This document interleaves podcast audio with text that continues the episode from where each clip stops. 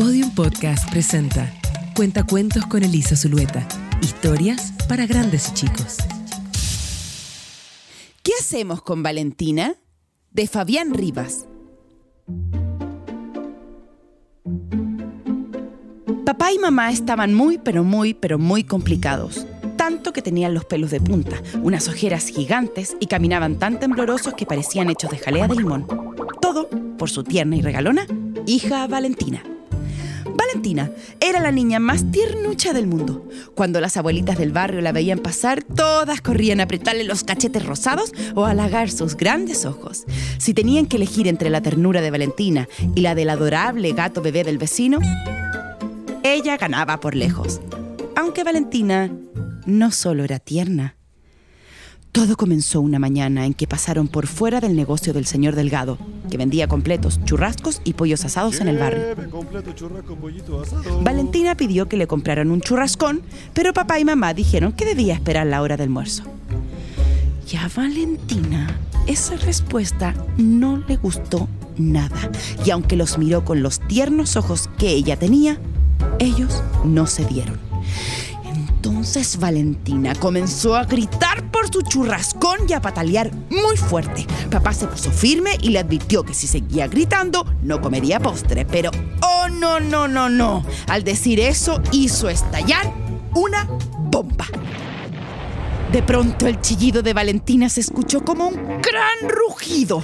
Las orejas se le pusieron en punta y le apareció largos y blancos bigotes. Su piel quedó cubierta por un brillante pelaje que terminaba en una cola muy inquieta. Papá y mamá no lo podían creer. Su hija se había transformado en un terrible Valentina dio un gran salto hasta el negocio del señor Delgado, del que salió corriendo con un apetitoso trozo de carne. Papá y mamá buscaron a Valentina por todo el barrio, pero aún le faltaba revisar un lugar. Corrieron hasta su casa y ahí estaba, durmiendo Valentina, a patas sueltas sobre el sofá. Había vuelto a ser Valentina, la Valentina que ellos conocían, pero bueno, con un trozo de carne a un lado y el gato del vecino al otro.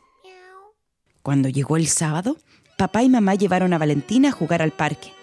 Comenzó por un balancín, luego pasó al resbalín y ahí estuvo mucho rato jugando. ¡Ay! Nunca se había divertido tanto jugando. Y cuando comenzó a atardecer, no quería volver a casa. Entonces papá la tomó de la mano pero Valentina la soltó bruscamente. Corrió, pero tan, tan, tan rápido que sus piernas comenzaron a alargarse, también su cuello, y le aparecieron plumas por todo el cuerpo. Cuando papá se detuvo, vio que su hija era un inquieto ñandú y uno tan rápido que de unas grandes zancadas ya se había alejado. Se perdió por una calle y aunque papá y mamá tomaron un taxi para alcanzarla, no pudieron llegar ni cerca de ella. Apareció unas horas más tarde como si nada hubiera pasado. Cuando papá y mamá intentaron retarla por haberse escapado, Valentina se agachó y se hizo bolita. Y se puso amarilla y le creció un caparazón en la espalda. Ahora Valentina era un pequeño quirquincho y no quería ser molestada por nadie.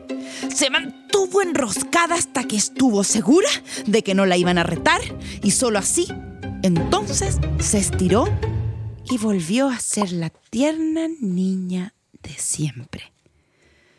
Ay, papá y mamá no sabían qué hacer. Si Valentina se enojaba porque no la dejaban ver tele hasta tarde, se transformaba en un pequeño puma y rugía tan fuerte que hasta el perro chorombolo salía corriendo. Si tenía ganas de jugar, la pequeña ñandú aparecía y podía correr y aletear por horas sin, sin cansarse. Y cada vez que la iban a retar, o cuando no quería hablar con nadie, la pequeña Quirquincho se enrollaba en sí misma. El pobre chorombolo no entendía nada. Valentina, Puma, ñandú, Quirquincho, ñandú, Valentina, Puma. Papá y mamá ya no sabían qué hacer con la tierna Valentina. ¿La retaban más? Le daban de comer un churrascón más grande. ¿Qué hacer? Ellos querían que estuviera contenta, pero también querían que aprendiera a hacerles caso. Una mañana, papá y mamá estaban sentados en el sofá pensando qué hacer para poder llevar a su hija a la ducha cuando Valentina llegó rugiendo como un puma porque no quería bañarse. Papá, ya sin energía, vio cuando el pequeño gato del vecino entró por la puerta. Oso se acercó a Valentina para acariciarle el lomo. Muy asustada, mamá quiso tomar al pequeño gato para evitar que fuera devorado. Pero para sorpresa de todos, Valentina Puma empezó a ronronear. Papá y mamá no entendían nada. Menos cuando vieron que Valentina se acomodaba para que el pequeño gato le rascara la barriga. Entonces quisieron intentar lo mismo y se acercaron a Valentina, muy tímidos, para hacerle cariño. Valentina estaba tan feliz, tan feliz, que cuando se fue a bañar, ya era la Valentina de siempre que jugaba con el agua y las burbujas en la tina mamá tampoco pudieron disimular su felicidad y se pusieron a bailar un ritmo muy gracioso.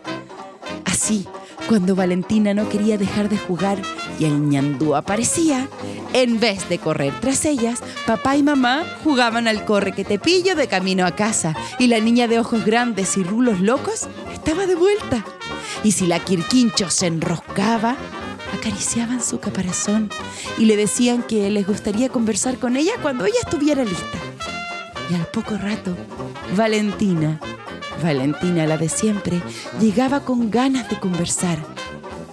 Papá y mamá estaban muy contentos, aunque preocupados por el viejo chorombolo que seguía asustándose cada vez que aparecía el puma. Pero en cambio, se había hecho muy amigo del ñandú, con quien jugaba los sábados hasta tarde y del quirquincho, con quien se recostaba a descansar de vez en cuando.